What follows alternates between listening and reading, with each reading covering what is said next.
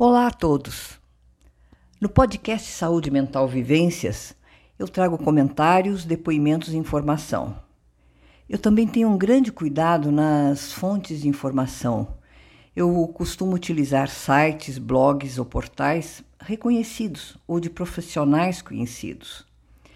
Dentro da temática da infância nesse mês de outubro, eu retirei do portal do Dr. Drauzio Varela, que eu utilizo bastante para os mais variados temas, mas eu retirei agora, nesse mês específico, um dos artigos que ele comenta em entrevista à pediatra Janaína Pimenta, trazendo um assunto que para mim até então era desconhecido e eu achei importante fazer a chamada de atenção, porque a gente costuma ver muito a questão de transtorno do déficit de atenção, depressão, ansiedade em crianças. Eu trago um assunto que para mim eu acho que é diferenciado a partir do portal de informações do Dr. Drauzio Varela. Dispraxia, um distúrbio infantil que pode passar desapercebido. Eu passo a ler alguns trechos desse artigo. Essa doença é definida como um déficit neurológico que atua na execução de movimentos. Tem possíveis causas além de sintomas e formas de tratamento.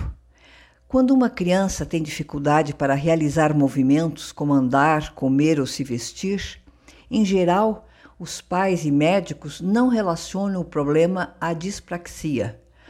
O distúrbio, caracterizado como um déficit neurológico, que atinge predominantemente a execução de movimentos, é muitas vezes subdiagnosticados. A dispraxia passa despercebida pela maioria dos pediatras e dos professores, porque é como se nós designássemos que a criança é desatenta, desastrada e que ela não consegue desempenhar algumas atividades, afirma Janaína Pimenta, médica residente em pediatria no Hospital das Clínicas da Universidade Federal de Uberlândia. Ela segue. Por ser uma doença que costuma ser diagnosticada na fase pré-escolar, por volta dos seis anos de idade, a dispraxia pode ser confundida com uma falta de vontade. A fase escolar principalmente a partir dos seis anos de idade, é o principal estágio em que surgem indícios da doença. Atividades que exigem coordenação motora, como pular durante alguma brincadeira, chutar uma bola e recortar um papel, são visivelmente difíceis para uma criança com dispraxia. O atraso da fala e do desenvolvimento também são sintomáticos. Não há tratamento medicamentoso para a dispraxia. De acordo com a médica, o ideal é realizar uma terapia multidisciplinar, formada por uma equipe de fonoaudiólogo, fisioterapeuta e terapeuta ocupacional, para que a criança fortaleça os movimentos. As técnicas utilizadas pelos terapeutas são lúdicas, como brincadeiras, desenhos e pinturas. No período escolar, Janaína reforça a importância de um professor de apoio nos primeiros anos pode haver um pouco mais de dificuldade de acompanhar exercícios como escrever, traçar e outras atividades de ligação. Isso pode diminuir o ritmo de, de aprendizagem, aprendizagem, diz ela, mas não significa que há um comprometimento cognitivo.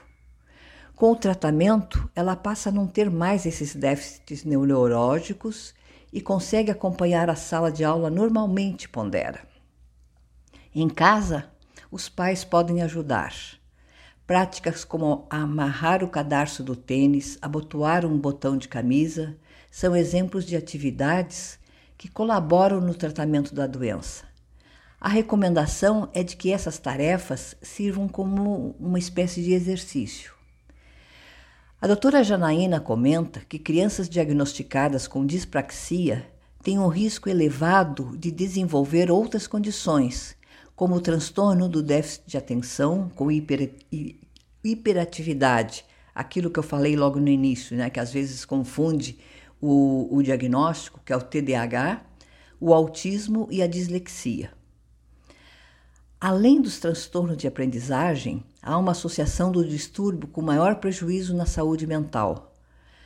são pessoas com maior índice de ansiedade e depressão e, consequentemente, sobrepeso e obesidade.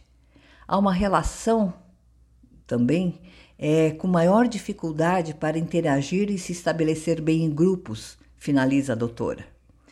Então eu deixo essa informação que para mim foi uma novidade a dispraxia e olha as, o não tratar o, o, o que leva, inclusive, ao prejuízo em saúde mental, né?